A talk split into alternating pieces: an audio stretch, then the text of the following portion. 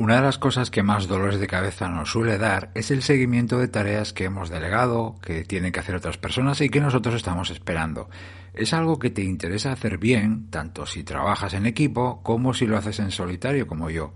Al final, siempre tienes que seguir la pista a ciertas cosas que has pedido y que necesitas. Gracias por acompañarme, soy Berto Pena y te doy la bienvenida al podcast de Think Wasabi, donde aprendemos sobre hábitos, productividad y trabajo inteligente.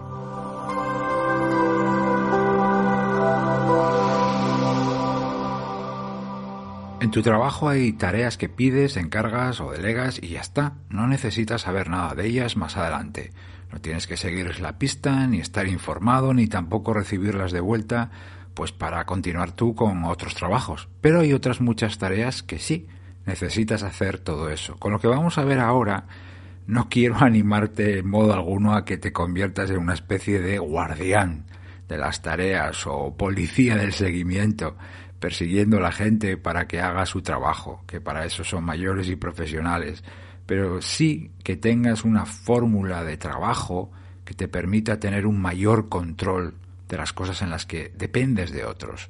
Y como siempre buscamos, para que te permita también ir por delante de las cosas, anticiparte en todo lo que puedas. No siempre vamos a poder anticiparnos a todo, pero sí a muchas cosas. Esta es una de ellas. Y esta fórmula de seguimiento se apoya en cuatro puntos clave, detalles si quieres, que me gustaría comentar contigo ahora.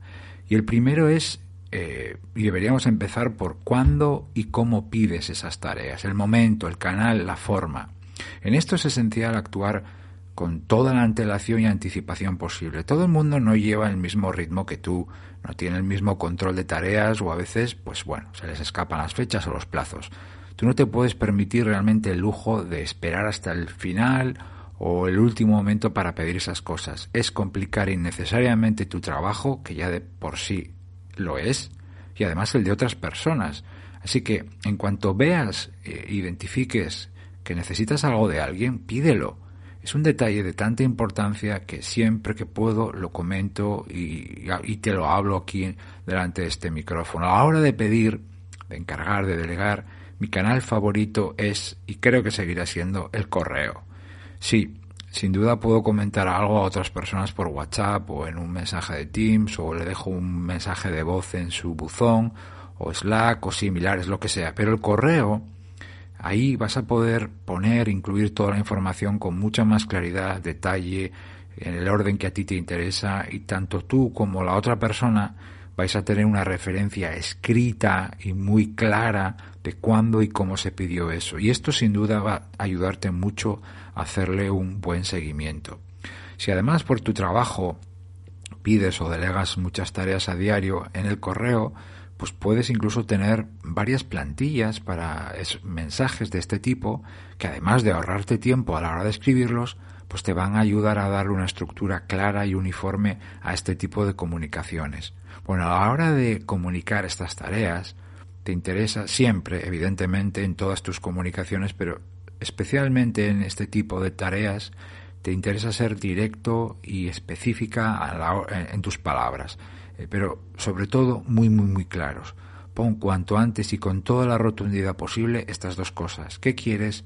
Y sobre todo, cuándo lo necesitas. Recuerda, qué y cuándo. Eh, este es el primer punto, el primer pilar, el primer detalle, cuándo, cómo y por dónde lo pides. Ese sería primera, el primer punto de la fórmula de seguimiento. El segundo es el registro de la tarea. Justo a continuación de haber pedido esa tarea, sin perder ni un instante, es muy importante esto para que no se te olvide, toma nota de esa tarea de seguimiento, bien en tu aplicación de tareas, libreta, agenda esto lo harás, eh, como te decía, solo en algunos casos, no, no en todo lo que pidas a otras personas. Pero en cuanto veas que necesitas hacerle un seguimiento a esa tarea, anótalo justo en ese momento para que no se te olvide. Y lo que debes anotar, o al menos te animo por supuesto, es la fecha de seguimiento de esa tarea, pero no la de finalización. Me explico. Si yo necesito esa tarea para el día 25, Pondré, por ejemplo, el 18 o el 20 como fecha en mi aplicación de tareas. Es, una, es un ejemplo nada más. Es decir, unos días antes de la fecha en la que realmente lo necesito. Pero tiene que ser antes para así poder preguntar y reclamarla con margen suficiente. ¿Veis la importancia de ir por delante? Y además de tomar nota de la tarea y de su fecha, yo te recomiendo hacer dos cosas más. En primer lugar, asignarle una etiqueta en tu aplicación, por ejemplo, la etiqueta seguimiento, ya ves que no soy muy original aquí. Eh, y si utilizas papel, es decir, agenda, libreta tradicional, puedes poner este tipo de tareas en un apartado especial o bien ponerle algún símbolo, color o destacarlas de alguna manera para que no se confundan con el resto. Y además de eso puedes incluir el contenido del correo inicial o el enlace directo si utilizas una aplicación web como Gmail, por ejemplo, y esto lo vas a poder poner dentro de las notas de la tarea o incluso como archivo adjunto. Añadir, naturalmente esto solo se aplica a, a las aplicaciones, ¿no? Pero añadir esta información a la tarea cuando eh, te la encuentras dentro de dos semanas o tres o incluso varios meses, es fantástico, porque tienes toda la información original sin tener que ir al correo y la tienes ahí delante de ti. Sabes lo que pediste, cuándo, cómo lo pediste, qué necesitas, etcétera.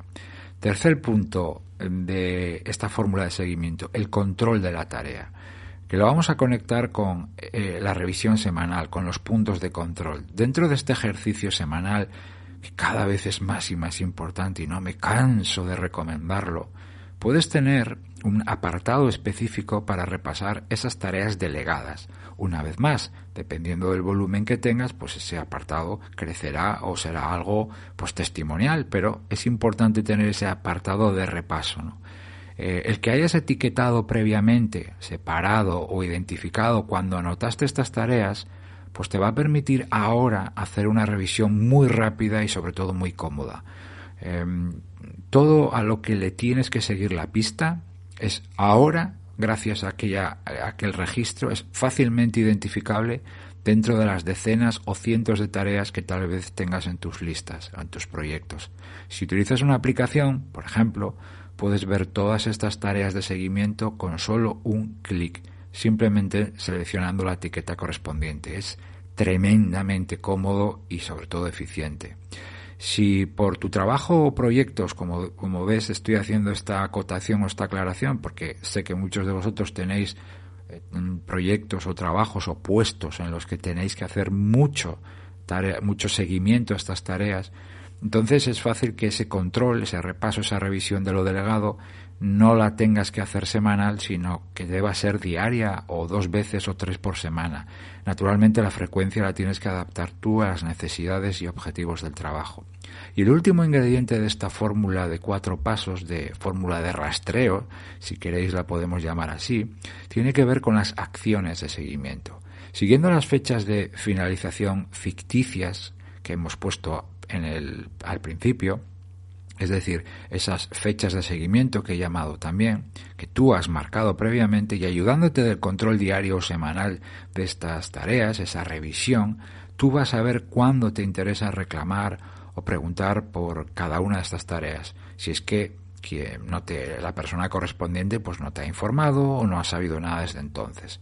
La acción de seguimiento más habitual es enviar un correo Puedes tener incluso una o varias plantillas preparadas en tu Outlook, eh, Gmail, bueno, la aplicación que sea, para que estas acciones de seguimiento, es decir, enviar este correo, sea más ágil, más cómodo y no te dé pereza. Bueno, lo tienes casi preparado, ¿no? Eh, pero en ese seguimiento, que puede ser preguntar, recordar, lo que sea, también lo puedes hacer en una conversación antes de empezar una reunión, o en un mensaje de chat, o en otro enviado al móvil por WhatsApp. E, eso ya lo decides tú naturalmente. En mi caso, y creo que valoras que te cuente también mi propia experiencia, ¿verdad? En mi caso, todo el seguimiento lo hago a través del correo, es decir, las acciones de en las que pregunto, reclamo, recuerdo, etcétera, lo hago a través del correo. Es un canal donde yo puedo controlar mejor las conversaciones, hacer un seguimiento historial de los mensajes. Por tanto, cuatro detalles para esta fórmula de seguimiento o rastreo de tareas que te interesa em, recuperar, seguir o saber de ellas. Uno, comunicación, sobre todo momento y forma. Dos, registro de la tarea. Recuerda, asignale una fecha ficticia, anticipada, y luego clasifica o etiqueta para separar esas tareas. Tres, control, que nos vamos a apoyar en la revisión semanal o bien diaria o varias veces por semana, según lo necesites tú. Y finalmente las acciones de seguimiento, principalmente correos recordatorio o reclamación, pero siempre a tiempo. Y eso nos lo va a dar naturalmente la fecha anticipada que pusimos. Bueno, espero que todas estas pistas, como siempre, te ayuden o mejoren el sistema que tienes actualmente. Te doy las gracias, como no, por haberme acompañado, que me hayas regalado tu tiempo y tu atención estos minutos. Se despide de ti Berto Pena y hasta el próximo episodio me podrás encontrar en mi canal de YouTube y también en mi web thinkwasabi.com. Hasta pronto.